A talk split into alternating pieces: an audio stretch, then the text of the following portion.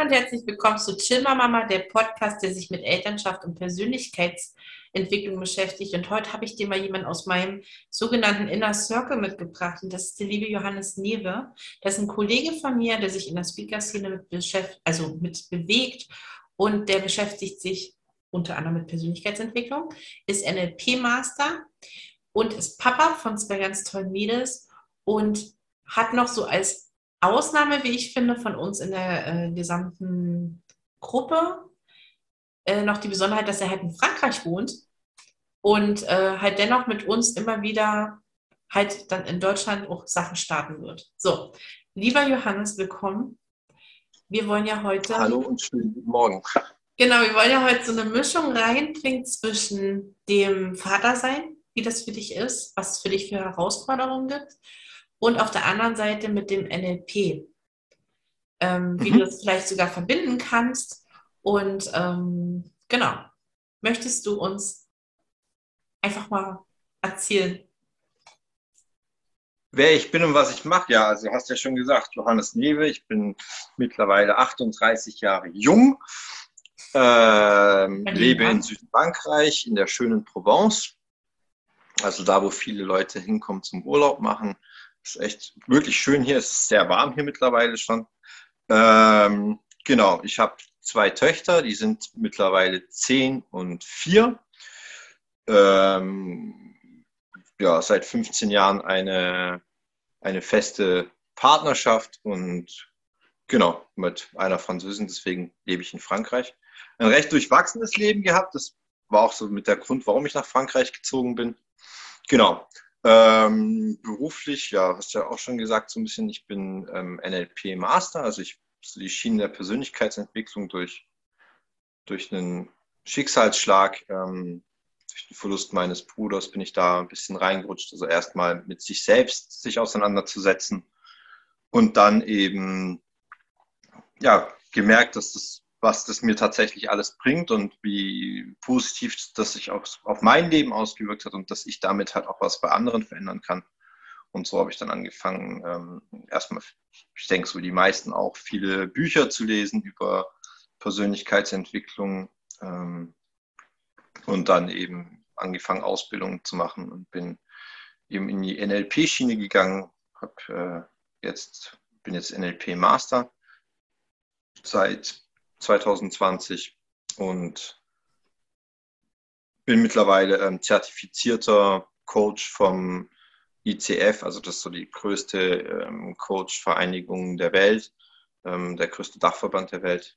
Ähm, genau, da bin ich mittlerweile auch zertifizierter, professioneller ähm, Coach, genau.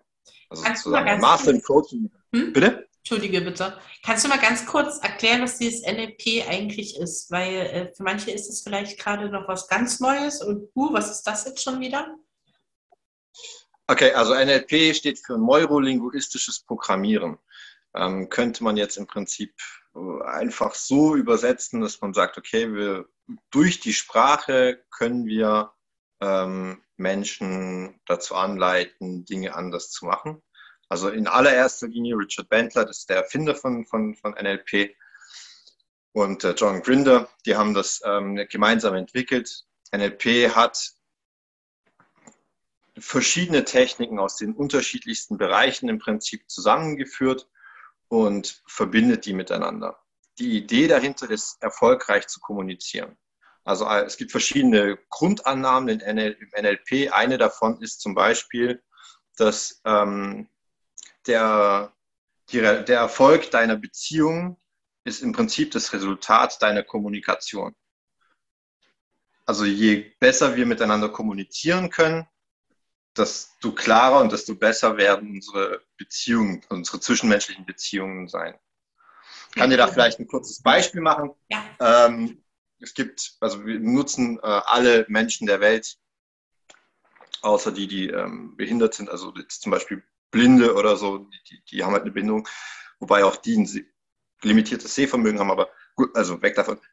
WAKOK, das ist visuell, auditiv, ähm, kinästhetisch, olfaktorisch, gustatorisch. Das sind so die fünf, unsere fünf Sinne, ja, die wir alle haben und die wir alle im Prinzip nutzen, äh, ob wir wollen oder nicht. Ne, deswegen sagte ich gerade Blinde. Man weiß von Blinden zum Beispiel, dass sie sich trotzdem, das, also es kommt, gibt ja unterschiedliche Blindheitsstufen, aber auch die haben trotzdem noch dieses Sehorgan, meistens zumindest. Ja.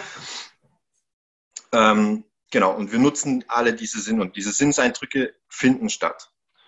Und jetzt ist es so, dass ähm, wir haben so gewisse Präferenzen. Jeder von uns. Wir nutzen zwar alles, aber nicht alles gleichermaßen gleich stark. Mhm. Es gibt jetzt zum Beispiel visuelle Menschen. Ich bin zum Beispiel, ich bin super visuell, also ich kann mir unheimlich gut Bilder merken. Ich kann mir einen Text, ich sehe das auf einem, auf einem Text, sehe ich auf einem Blatt, dann gucke ich mir das Blatt an dann weit, also kann ich mich mehr an den Text erinnern, wie wenn ich den hören würde. Ja? ja. Ähm, und da ist es jetzt zum Beispiel so, wenn ich mit jemandem mich unterhalte, der auditiv ist, der würde zum Beispiel Dinge sagen wie, hör mir doch mal zu und ähm, ja, das gehört sich nicht. Also alles, was so mit Hören ist oder hast du gehört oder verstehst du, was ich meine? Das sind, das sind Sachen, die, die, die, die eher so auf, auf die Sprache und aufs Gehör gehen. Mhm. Und die drücken das dann halt auch dementsprechend aus den Redewendungen. Mhm. Und wenn ich mit jemandem, mit so jemandem, der auditiv ist, ähm, die ganze Zeit sagen würde, zum Beispiel, jetzt guck doch mal her, das ist doch ein schönes Bild siehst du, was ich meine? Das, nein, er sieht es eben nicht. Also er, er kann es halt nicht so aufnehmen wie ich visuell, sondern er hört es halt eher. Ne? Ja. Das sind, das sind solche kleinen Nuancen und die machen zum Beispiel, das ist so ein Teil aus dem NLP, den man, den man recht anschaulich darstellen kann, wie ich finde. Genau. Das ist ja schon mal ziemlich interessant, erstmal so insgesamt. Und das dann aber mit deiner, also verbindest du das auch richtig bewusst dann mit deiner Elternschaft, mit deinem Vatersein? Ähm, also es bedingt beim mit den Sinnes, mit den, mit den ressourcenvollen Zuständen und den Sinnesorganen ähm, ähm, ist es so, dass wenn im NLP gehen wir davon aus, so bis zwölf ist es noch nicht so 100% gefestigt. Das kann sich halt entwickeln. Es gibt schon es gibt schon Anzeichen. Also ich sehe das schon bei meinen Töchtern, die Art und Weise, wie die kommunizieren. Ähm, aber Kinder sind halt sehr oft, sehr oft visuell. Mhm. Sehr, sehr oft visuell. Ja. Aber das entwickelt sich dann bis zwölf und dann zwölf, vierzehn, dann kann man sagen, okay, gut, dann hat, man, dann hat es ein System, so dann, dann, dann ist es ein bisschen etablierter auf jeden Fall, ja. Aber ja, ja, ja, also auf jeden Fall was. Ähm, es gibt ja nicht nur das, ne? es gibt ja auch andere Kommunikationsstrategien im NLP. Hm, ich mache dir ein anderes Beispiel vielleicht. Die Art und Weise, die Sprechgeschwindigkeit oder sich. Also eines der wichtigsten Dinge im Prinzip ist, den Rapport aufzubauen. Rapport ist die Beziehung zwischen dir und mir. Mhm. Du sitzt jetzt ganz ruhig da und du redest ja auch immer sehr ruhig. Und es ist ein, dann komme ich mit dir auf eine Wellenlänge. Wenn ich jetzt mich genauso hinsetze wie du und ja, wir einfach weiter ruhig sprechen, mhm. dann sind wir eher so im Flow-Zustand. Wenn du jetzt eine Person hast, die eher ruhig ist und langsam spricht und eine andere Person, die unheimlich hektisch ist. Du weißt, ich bin zum Beispiel jemand, ich bin ein sehr, sehr hektischer Mensch. Ich kann auch sehr hektisch sein. Ähm, ja, ich muss mich dann, also ich, ich, ich passe mich dann an. Ich muss es nicht tun, aber ich passe mich dann an. Ah, genau. Ich, bestes Beispiel, pass auf. Ganz simpel. Jeder kennt es, wenn jemand traurig ist. Und weint. Es würde wenig Sinn machen, also, was, was ist deine erste Reaktion, wenn du siehst, da weint jemand, dann gehst du doch hin und passt dich erstmal in seinen Zustand an. Ja. Du gehst so ein bisschen runter auf, okay, sein, also ich runter, das ist jetzt nicht wertig gemeint, ne? Also einfach nur, du fährst deine Energie runter, setzt dich zu ihm hin, nimmst so ein bisschen dieselbe Körperhaltung an. Okay, komm her. Was ist passiert? Nimmst denjenigen in den Arm, redest ruhig mit dem. Du gehst mit ihm genau auf dieselbe Level. Ja. Dann bist du auch mit ihm auf demselben Level, kannst mit ihm kommunizieren. Anders wird dich diese Person nicht hören. Mhm. Wenn jemand da sitzt und weint und traurig ist oder, oder nur traurig ist, ne, so eine geknickte, deprimierte Haltung, Kopf nach unten, ne, so richtig ein bisschen in sich zusammengesackt. Und du kommst her und sagst, hey, das Leben ist cool und so, alles macht Spaß. Du willst natürlich eine gute Laune verbreiten, aber das wird bei dem nicht ankommen, weil ihr seid nicht, ja. kommuniziert nicht auf derselben Ebene. Also gehst du runter, kommunizierst mit der Person auf der gleichen Ebene ja. und dann kannst du langsam anfangen, dich aufzurichten. Und dann hast du, also dann hast du einen Rapport hingestellt. Das ist Pacing. Du passt dich deinem Gegenüber an. Okay.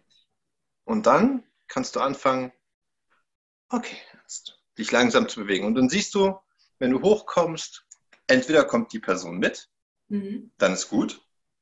Tut sie das nicht, gehst du wieder runter, gehst wieder auf sein Level und probierst was anderes. Und genauso mache ich das zum Beispiel mit meinen Kindern. Mhm. Wow. Weil, also wir, wir mögen es, wenn wir sind wie die anderen. Verliebte zum Beispiel, die im Straßencafé sitzen, die bewegen sich oft sehr ähnlich. Mhm. Achtet mal darauf, wenn ihr in Zukunft im Straßencafé seid, ähm, Menschen, die im Straßencafé sitzen, die voll im Flow-Zustand sind, die entweder sehr gute Freunde sind oder miteinander verliebt sind, die sitzen dann sehr ähnlich da, die gucken sich dann beide so an. Und wenn der eine trinkt, dann trinkt der andere auch. Solche Sachen. Und die gucken in dieselbe Richtung. Ne? Ja. Verliebte gucken sich nicht an, die gucken in dieselbe Richtung. Mhm. Das sind solche Sachen zum Beispiel. Die sind so richtig in einem Flow-Zustand. Und genau das macht man sich dann halt eben zunutze, oder das mache ich mir zunutze mit den Kindern. Ähm, das sind solche kleinen Tricks, so, die ich dann da tatsächlich anwende. Ja. Wahnsinn. Und ich habe tatsächlich noch nie auf solche Sachen oder auf solche Details geachtet. Aber ich finde das total spannend, eben, dass man sich wirklich da so reinbegibt und halt auch die Haltung und so anders. Schön. Hm. Gut zu wissen. Ja, guck mal, ich weiß nicht, vielleicht kennst du das ja, vielleicht hast du ähm, eine, eine gute Freundin oder einen guten Freund oder jemanden aus der Familie und den du vielleicht nicht so oft siehst, aber wenn du den dann siehst, dann weiß nicht, gibt es vielleicht irgendwas, in dem ihr euch sehr ähnlich werdet plötzlich? Ja. Das könnte ein bestimmtes Sprachmuster sein oder äh, ein bestimmtes Wort oder ein bestimmter Dialekt zum Beispiel.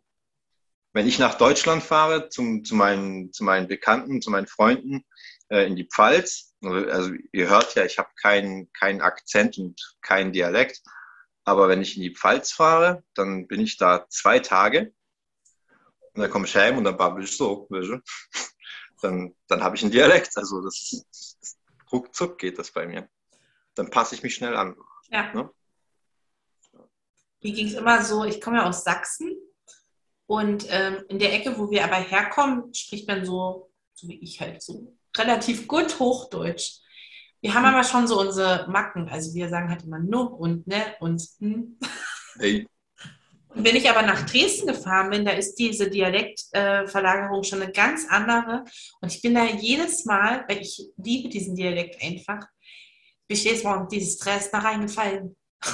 ja, genau, also das ist das Ding. Und meiner Mom, die hat sich mal total geärgert, dass ich immer mehr in dieses Berlinerische reinfalle, also von dem Sprechen her. Das war mir nie so bewusst und mich hat das auch nie gestört letztendlich habe ich mich ja auch noch meinem Umfeld angepasst. Aber das ist echt, okay, wow.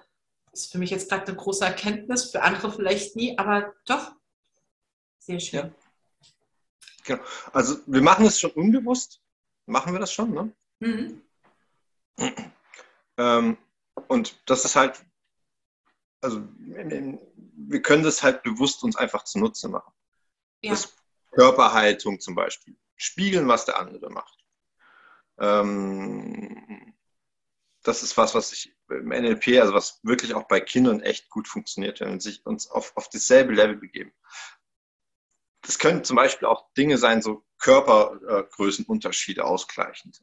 Das ist natürlich, ein, ich, meine, ich bin fast 1,90 Meter, wenn ich mit meiner vierjährigen Tochter spreche. Das ist, also da, ist ein, da ist ein großer Unterschied dazwischen ja. einfach. Ne? So von der, von der, von der Distanz her. Das mhm. ist ähm, zwangsläufig von oben herab, wenn ich mit der rede. Also ohne dass es jetzt so gemeint ist. Ja. Und da dann halt eben einfach runtergehen, auf, die, auf Augenhöhe sich bewegen. Genau. Das heißt ja nicht, dass ich ähm, mich dann so verhalte wie sie also, oder ne, mich so artikulieren muss wie sie, aber runterkommen und dann das Witzige daran ist, wenn wir uns so bewegen und so reden wie der Gegenüber, können wir uns viel mehr in die Gedankenwelt des anderen einfinden. Mhm. Ne? Also wenn in dem Moment, wo wir uns geben und verhalten wie der andere, können wir mehr seine Wahrnehmung wahrnehmen, wie wenn wir in unserer Haltung bleiben. Und ja. dann fängt es an, interessant zu werden, weil dann besteht wirklich ein Austausch. Es geht dann nicht mehr darum, den anderen irgendwie nachzumachen, sondern es geht darum, nur um die Kommunikation zu verbessern, sondern es geht darum, den anderen besser zu verstehen. Weil wie fühlt sich das dann an, wenn ich die ganze Zeit jetzt so sitzen würde, zum Beispiel? Mhm. No? Ne? So, das sind, das sind solche Sachen. Ja. Ja, und unbewusst machen wir das äh, systematisch. Mal mehr, mal weniger, aber unbewusst machen wir das systematisch. Mhm. Und das machen wir halt im NLP mit System. Genau. Sehr schön. Jetzt war ja nochmal dieses andere Thema Elternschaft von deiner Position aus. Ich, ich bin eine Mutter, dass ich eine andere Gefühlslage alleine schon habe, ist wahrscheinlich vorauszusetzen. Aber wie hat sich dein Leben mit deinen Kindern auf den verschiedenen Ebenen so entwickelt? Gab es irgendwas, womit du überhaupt nie gerechnet hast? Oder sagst du einfach, nö, hab mich da hingegeben und ist fein so? Also welche Lernprozesse hattest du, um da richtig in deiner Vaterschaft anzukommen zum Beispiel? Also gibt es Momente oder gibt es gibt's, gibt's Dinge, mit denen ich nicht gerechnet habe? Ja, ich habe erstmal nicht mit den Kindern gerechnet. Also es war okay. nicht, dass wir gesagt haben, cool, ähm, wir sind jetzt umgezogen, äh, neues Land, neues Glück, äh, wir machen, das war jetzt nichts, was wir gesagt haben, was von langer Hand geplant war oder so. Mhm. Manchmal ist das so. Bitte? Manchmal ist das so, aber das ist ja auch in Ordnung. Ja, ja, also das, das, das meine Partnerin hat ja gesagt, also hatte damals gesagt, okay, sie möchte jetzt die Pille absetzen und so. Und ich habe gesagt, ja gut, mach das, ist okay für mich, das ist kein Problem. Dass das ähm, aber dann äh, so, sofort irgendwie funktioniert, das hätte ich jetzt halt nicht erwartet. Also ich habe gedacht, man kennt es halt irgendwie vom Hören sagen, es dauert halt Ewigkeiten, weil manchmal dauert es noch drei Monate, weil die Pille noch Ewigkeiten nachwirkt und, und so weiter. Und dann musst du ja auch irgendwie den richtigen Zeitpunkt erwischen. Und wenn du das halt nicht irgendwie ja. planst, sage ich mal, dann kann es halt eine Weile dauern. Und ich hatte halt gedacht, ich habe dann die dementsprechende Zeit noch so. Und, ja, war da etwas blauäugig und die Zeit hatte ich dann nicht mehr machen wir es kurz, das war so ein One-Shot irgendwie, also es hat direkt funktioniert. Da war ich dann schon ein bisschen erschrocken, ehrlich gesagt. Ja, dann musst du dann halt irgendwie, ja, muss man sich da reinfinden. Erstes Kind, also wir haben das, ähm, ich weiß gar nicht, wie das auf Deutsch heißt, Haptonomie haben wir gemacht. Also für mich, also was für mich als Vater unheimlich schwierig war, ich weiß nicht, vielleicht geht es anderen Vätern auch so ist, ähm, ich habe mich da am Anfang irgendwie ausgeschlossen gefühlt so. Also ich war da so ein bisschen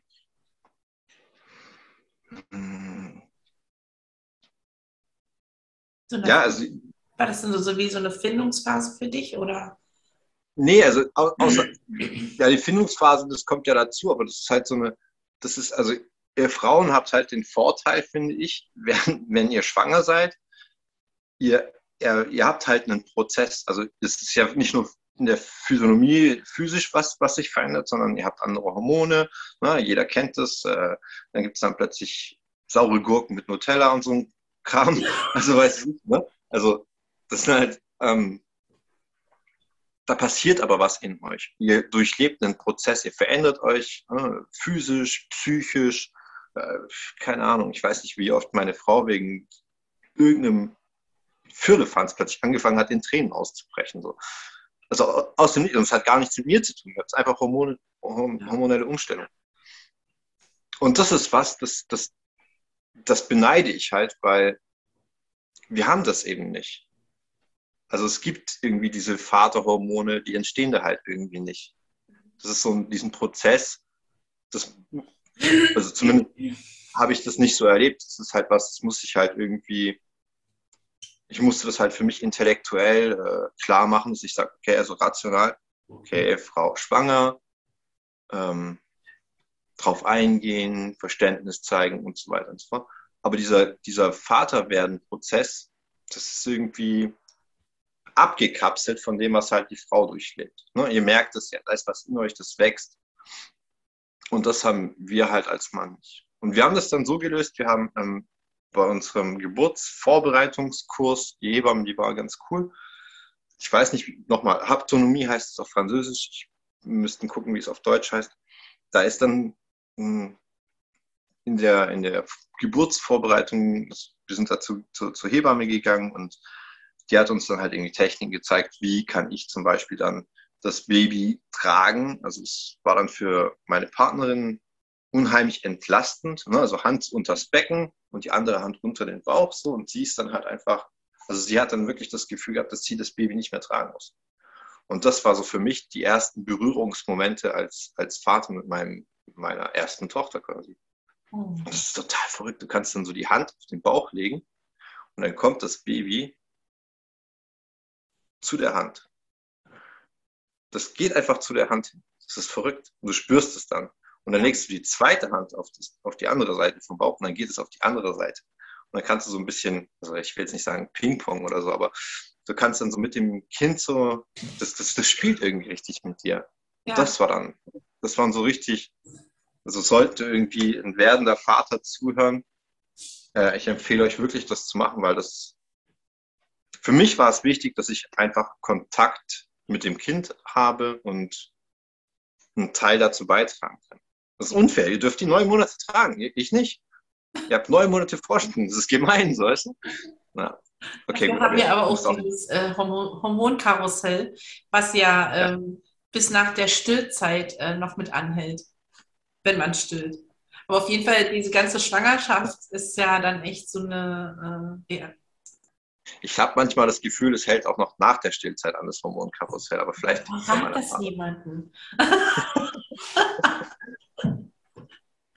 naja, genau, also das war so das Vaterwerden für mich und ähm, ich habe beim ersten Kind ähm, unheimlich viel arbeiten, gearbeitet zu der Zeit. Ich habe hier in, in, einem Weingut gearbeitet, habe Wein gemacht. Und da war ich ähm, zeitlich sehr, sehr eingespannt. Und das ist was, das hat mir, hat mir nicht sehr gut getan, sage ich mal, zu der Vater-Tochter-Beziehung, weil ich bin abends nach Hause gekommen. Ich war wirklich ähm, total fertig. Da ähm, die Kleine schon geschlafen. Ähm, wenn ich morgens zur Arbeit bin, hat die Kleine noch geschlafen. Also ich habe mein Kind quasi am Anfang irgendwie nicht gesehen. Ähm, Gott, der Anfang ist so. Also man sieht am Anfang halt diese schnellen Schritte und dann denkst du nach einer Woche, sag mal, wann bist du so gewachsen? Wann ist das ja, genau. passiert? Ja, krass. Ja, das, das, war, das war echt schwierig für mich. Und deswegen habe ich dann beim zweiten Kind habe ich dann gesagt, okay, beim zweiten Kind, ähm, das mache ich nicht nochmal. Da nehme ich dann Elternzeit. Und dann bin ich ähm, sechs Monate zu Hause geblieben und habe mich um meine frisch geborene Tochter gekümmert. Das war schön. Ja, das war richtig gut, ja. Deine Frau, ich weiß jetzt nicht, wie das in Frankreich läuft. Habt ihr dort auch sowas wie eine Elternzeit und eine äh, Mutterschutz und so eine Sachen? Ja, also es ist nicht so ganz, nicht ganz so ausgeprägt wie in Deutschland leider. Okay. Das wird auch nicht finanziell, äh, wird auch nicht so gut unterstützt wie in Deutschland leider. Ähm, das könnte durchaus mehr sein. Ich weiß gar nicht mehr, wie wir das gehandelt hatten. Ich glaube, ich habe noch einen Tag in der Woche gearbeitet gehabt. Nach einer Weile dann wieder. Aber ich habe es wirklich nur sechs Monate gemacht. Ähm, ähm, ich glaube, die letzten drei Monate oder so habe ich dann noch einen Tag in der Woche gearbeitet. In Frankreich ist es so, die Kinder gehen hier sehr, sehr früh in, in den, ja, es ist dann Kindergarten. Mhm. Also die fangen hier wirklich schon mit, ja, keine Ahnung, so sechs, neun Monaten oder so gehst du dann schon so quasi in den Kindergarten im Prinzip. Okay. Das ist so eine Kinderkrippe im Prinzip, ist das dann, glaube ich. Sind denn da auch die ähm, Arbeitgeber da ein bisschen anders aufgestellt als in Deutschland? Weil hier gibt es ja immer noch viele, also viele Betriebe, die dann auch äh, nie eine Kita irgendwie zur Verfügung stellen, dass man sich halt immer so extern drum kümmern muss. Oder ist es da auch in Frankreich vielleicht ein bisschen anders? Das weiß ich nicht. Also bei uns war jetzt kein Arbeitgeber, der, ähm, der eine Kita zur Verfügung gestellt hätte oder so. Bei uns nicht. das war jetzt schon, ähm, du musst hier im Prinzip schon, wenn, das, wenn du weißt, du bist schwanger, dann am besten gleich schon Antrag auf einen Platz stellen, weil sonst ja. im Zweifelsfall hast du halt nichts. Ist hier eh nicht. Am besten noch vor der Schwangerschaft, am besten noch bevor man den Partner kennengelernt hat. Schon mal an. Ja, genau. Ja, das ist leider, also das ist leider tatsächlich ähm, ein großer Fehler in, im System, denke ich. Ja. Und ich denke auch, dass ähm, das wollte ich noch dazu sagen zu dem zu der Vaterschaft, also zu der, zu der Elternzeit, seitdem ich das gemacht habe. Also wirklich, wirklich, wirklich. Hausfrau und Mutter zu sein, ist, glaube ich, mit Abstand einer der härtesten Jobs, die man machen kann. Also Mann oder Frau. Also das ist, ähm, Hausmann kann ich handeln, so das mache ich ja jetzt auch, aber ähm, mit einem Frischling in Anführungszeichen und Jal war dann, wie alt war dann Jal? Fünf? Ja, fünf. Ähm, boah, das ist, das ist nicht so, nicht so easy. Irgendwie, ja. die Schlaf-Wach-Rhythmus ist dann unterschiedlich und also ich war in der Zeit wesentlich angestrengter als ähm, während meiner Arbeitszeit. Mhm. Das war schon, das war schon. Ich finde, ich finde ganz im Ernst, also jeder, der, der, der ein Kind bekommt und zu Hause ist und das Kind großzieht, sollte für die ersten, keine Ahnung, von mir aus die ersten drei Jahre oder so, sollte es ein, ein festes, ein festes Gehalt geben. Ja. Inklusive Rentenbeiträge und allem drum und dran, ohne Wenn und Aber. Nichts Arbeitslosengeld oder Stütze oder ich weiß nicht, wie da in Deutschland eigentlich gerade, wie das heißt, aber äh, das, das sollte vom Staat ein, ein, festes, ein festes Gehalt geben. Ja. Ganz klar. Ja, ich glaube, das ist ein ziemlich umfangreiches Thema. Ähm, es gibt ja auch zum Beispiel die Familien, wo das so gang und gäbe ist, dass die Kinder halt, also die eigenen Kinder dann früh halt Kinder bekommen, damit sie in diesem System, in dem sie ja reingeboren werden, schon dann auch so bleiben. Also, das heißt also, dass dieses Hartz IV heißt das ja hier, dass es immer weitergegeben okay. wird. Und da kommen halt selten Leute raus. Da muss man echt schon bisschen anders gepolt sein als die Umgebung, die man so hat, um da rauszukommen. Also man muss dann so, okay. charakterlich halt anders schon aufgestellt sein und das halt nimmer wollen. Aber das ist ein ganz anderes Thema. Ich glaube, da könnte ich jetzt hier auch lange drüber reden, weil ich auf der einen Seite auch halt Verständnis dafür habe und auf der anderen Seite ich halt wirklich der andere Typ bin. Ich gehe halt arbeiten, ich habe äh, Haus, Hof, Kinder zu versorgen. Ähm, ja, also das. Ja, aber, aber genau das, das, das, das ist das ja, was ich meine. Zum Beispiel, also Hartz IV, was ist das? Das sind, du kriegst, glaube ich, Wohnung bezahlt und, und was sind das? Existenzminimum 400 Euro oder sowas im Monat. Das ist halt, nochmal, also ich, ich denke wirklich, dass Kinder großziehen sollte nicht irgendwie, ähm, also das, das ist halt ein Job, das ist ja ein Fulltime-Job. Ja. Es ist ja nicht so, dass du zu Hause sitzt und hier irgendwie, keine Ahnung, fünf gerade sein lässt und, und genau. den, einen lockeren machst. Ne? Das, das machst ja, ja Kinder. Also im, Ideal, im, Idealfall natürlich machst du Kindererziehung und gehst mit den Kindern raus und, und tust was, unternimmst was. Und wenn du dein Kind jetzt nicht irgendwie in die Kita gibst, dann, dann, dann, dann, dann ja, spart das ja auch irgendwie Personalkosten und so weiter und so fort. Also du, du, du gibst deinem, im Idealfall gibst du deinem Kind ja auch einen Mehrwert in der Zeit. Ja, ich finde, das sollte halt, das sollte halt auch irgendwie valorisiert werden. Also, äh, ja, versteht man das valorisiert? Ich glaube schon. Ähm, gewährt, dementsprechend gewertschätzt werden von der Gesellschaft. Das wollte ich damit sagen. Wenn du halt irgendwie das abschlägst mit einem Existenzminimum, so dass man gerade so um die Runden kommt, das ist, glaube ich, nicht cool. Das ist ja kein wertschätzendes Ding. So. Ja. Das, das, ist halt das, was ich damit meinte. Also ich wollte damit unterstreichen, dass ich ähm, großen, großen Respekt habe vor jeder äh, Mutter und vor jedem Vater, die mit ihren Kindern tatsächlich diese, diese Zeit verbringen. Also es ist nicht ohne, finde ich. Ist es auch nie. Hm. Ich finde aber auch, dass genau. halt viele Arbeitgeber nach wie vor halt diese Wertschätzung auch nie zeigen. letztendlich sorgen ja Eltern dafür, dass es weitergeht im System, in der Wirtschaft. Ja, ja, genau, zum Beispiel. Also, das braucht halt Zeit. auch- Bitte? Und das braucht halt Zeit. Also ein Kind ist ja nie äh, mal eben auf die Welt gekommen und nach einem Jahr dann so, dass man sagen kann, dass es selbstständig ist. Selbst nach drei Jahren und manche sogar selbst nach sieben Jahren noch nie. Ja. Und ähm, ja, nee, ich würde jetzt so, glaube ich, zu sehr ausholen. Mich würde jetzt noch mal interessieren, an welchen Sachen du jetzt momentan arbeitest. Und ähm, du hattest ja gesagt, dass du auch Coach bist. Ähm, erzähl mal, was machst du da jetzt gerade? Also, woran arbeite ich gerade? Ähm, aktuell arbeite ich ähm, an, einem, an einem Workshop beziehungsweise äh, einem Seminar, in dem ich eben die Grundstrukturen des, des NLPs vermitteln möchte, im Bezug eher auf äh, firmeninterne Prozesse.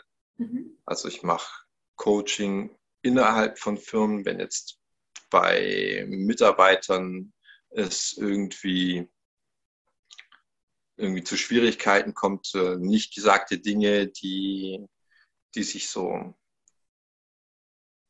ja, wenn es nicht ausgesprochen wird, dann, dann ne, bleibt so ein kleiner Grundärger und das führt dann dazu, dass, dass es meistens ähm, innerhalb der Firma oder innerhalb der, der, des Teams, was dann zusammenarbeiten soll, zu Dysfunktionen kommt und das wirkt sich natürlich auf das Wohl der Mitarbeiter aus, auf der einen Seite und auf der anderen Seite ähm, wirkt sich das natürlich auch auf, den, auf, den, auf die Effektivität der, der, der jeweiligen Firma aus. Ja. Also es ist ein beidseitigem Interesse, wenn solche Konflikte gelöst werden. Das Mhm. ist zum Beispiel was, mit dem ich arbeite, in Firmen zu gehen, um sowas zu machen. Zumindest ist es in Zukunft das, das größere Ziel, eben aufgrund, also auch mit, mit NLP-Techniken zum Beispiel. Wie können wir besser miteinander kommunizieren? Wie können wir Dinge aussprechen? Da gibt es ja verschiedene Techniken. Das ist das, äh, der eine, der eine, die eine Säule meines Tuns. Die zweite Säule meines Tuns ähm, sind eins zu eins Coachings. Das ist das, was ich mache. Also da mache ich zum Beispiel auch ähm, Angsttherapien. Ähm, kann dir das Beispiel meiner Partnerin sagen. Meine Partnerin hat 30 Jahre lang ähm, eine ausgeprägte Arachnophobie gehabt. Ähm, also wirklich ähm, ein Beispiel. Sie kommt nach Hause, wollte die äh, Haustür aufmachen. Über der, über der Haustür war eine große Spinne. Gut, dann ist sie halt vor der Haustür stehen geblieben und hat sich halt nicht getraut, unter der Spinne ähm, durch die Haustüre zu gehen. Also so quasi vor der Tür gestanden und gewartet und in der Hoffnung, dass die Spinne sich da weg, wegbewegt, beziehungsweise ähm, dass jemand kommt und die Spinne wegmacht. Ähm, ja, das sind solche Situationen, die meine Partnerin durchaus, durchaus öfters hatte. Und heute, dank NLP und ein bisschen, bisschen äh, Therapie mit mir, ähm, geht sie mit der Kleinen, hatten gerade neulich so ein Erlebnis, da ist sie, ähm, die Kleine hatte dann, hatte dann eine Spinne draußen entdeckt, so ein recht, wir haben hier in Frankreich recht große Spinnen auch, also hier ist ziemlich warm, ist ein bisschen andere klimatische Verhältnisse als in Deutschland, recht große Spinne auch und die hatte so ganz viele Haare, das ist schon so eine, die so ein bisschen fies aussieht. Ja, das ist ein Vorname.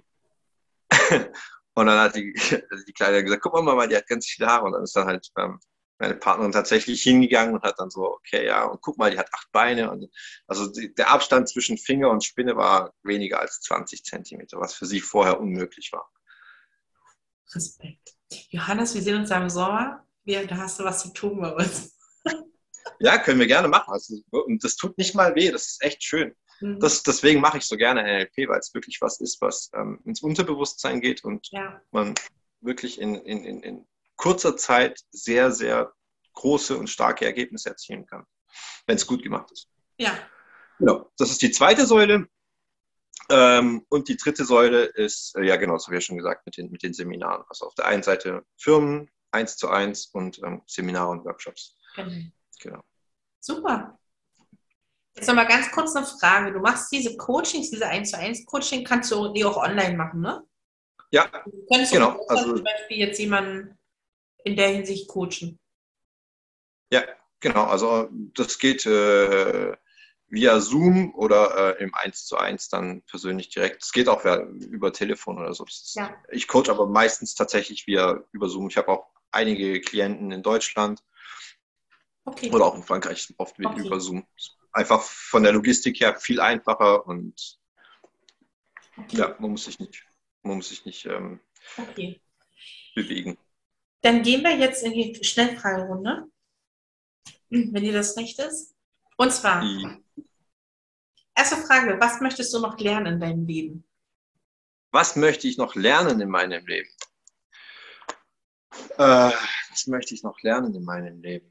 Ich möchte, ähm, ich möchte noch ein paar Sprachen lernen. Ich bin dreisprachig, ähm, fast vier, aber ich glaube so, ich möchte noch so ein, zwei Sprachen möchte ich auf jeden Fall noch lernen. Und schwimmen. Richtig schwimmen. Also so, dass man so ein paar Kilometer mal ohne Probleme durchzieht. Ja, genau, ja. Das, das wäre auch noch was. Ja. Sehr cool. Du bist ja eh der sportliche Typ, also von daher. Deswegen. Würdest du denn lieber in die Vergangenheit oder in die Zukunft reisen wollen? oder im Jetzt bleiben? Ha, das ist schwierig.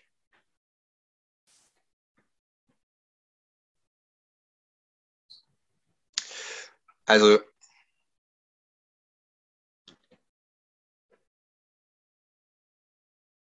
ich glaube, die Vergangenheit sollten wir ruhen lassen. Die Zukunft sollten wir gestalten und das am besten heute. Ich glaube, ich glaube, wir sollten, ich glaube, wir sollten in der, in der Gegenwart bleiben. Okay. Auch sehr schön. Welcher Geruch erinnert dich an Kindheit?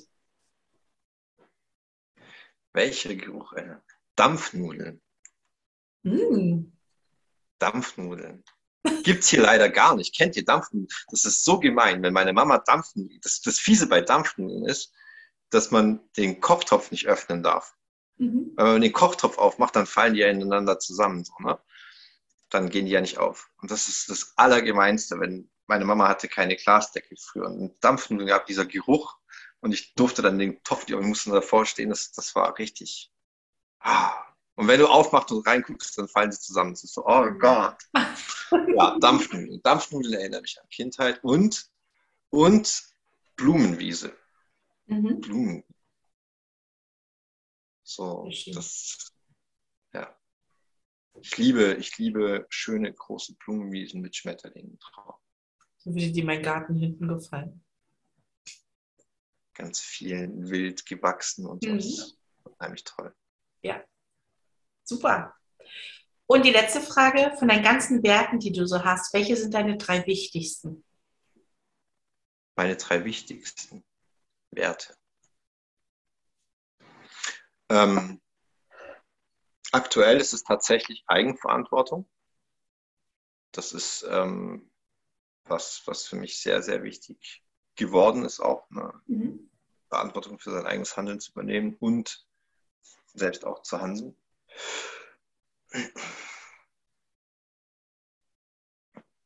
Ehrlichkeit ist mir wichtig.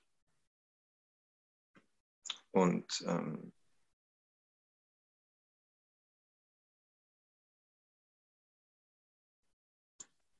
Empathie ist für mich wichtig. Mhm. Das ist was, was ich für meine Arbeit brauche, aber das ist was ich denke, wenn wir alle empathischer wären, ja. Wäre die Welt ein bisschen besser. Sehr, sehr schön. Sehr schöne Werte. Ehrlichkeit ist übrigens meiner ersten, also von meinen ersten drei Werten, was am höchsten steht. Ja, ähm, es ist, ähm, also Ehrlichkeit ist, ist ein extrem wichtiger Wert, finde ich. Es gibt ähm, gibt äh, ein Seminar von einem, von einem amerikanischen Psychotherapeuten, ähm, der hat auch ein Buch darüber geschrieben, Radikal Ehrlich heißt es.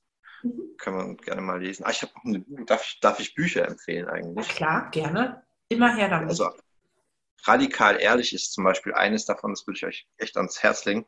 Es gibt auch, gibt auch ein zweites Buch davon, das heißt Radikal Ehrliche Elternschaft. Ähm, da geht es nämlich genau darum, ähm, ehrlich zu kommunizieren. Und er sagt halt, dass die Grundidee dahinter ist, dass diese kleinen Lügen, die wir immer nutzen, wir alle nutzen irgendwelche kleinen Lügen. Wenn ich irgendwie die Freundin frage, hey, was hättest du von meinem neuen Kleid oder so, sagen die wenigsten, du hast einen fetten Arsch da drin oder so. Ne? Gut, kann man, natürlich auch nett, kann man natürlich auch nett formulieren oder so, aber ja, ist vielleicht nicht schlecht oder so. Ne? Aber ne, man kennt das so. Oder diese, diese, ja, mir geht's schon gut und so. Mhm. Nee, ist, ist halt eben oft nicht der Fall. Ne? Darf man auch ehrlich sein. Und das ist, darum geht's halt. Und wenn wir immer ehrlich zueinander sind, also ehrlich unsere Bedürfnisse aussprechen, ehrlich ähm, sagen, was wir wollen, ehrlich sagen, was uns trifft und was uns verletzt, dann gibt es keine Missverständnisse mehr. Wenn es halt jeder macht. Also dann gibt es halt keine Missverständnisse mehr. Und natürlich kann das für den Gegenüber erstmal ein bisschen wow sein, so was, okay, äh, damit habe ich jetzt nicht gerechnet. Mhm. Aber es ist halt eben eine ehrliche Sache und dann weiß der andere auch, woran er tatsächlich ist. Und es ja. gibt keine keinen Spielraum für Interpretation. Ja? Ja. Das ist ein Buch, das, also radikal ehrlich, beziehungsweise radikal ehrliche Elternschaft.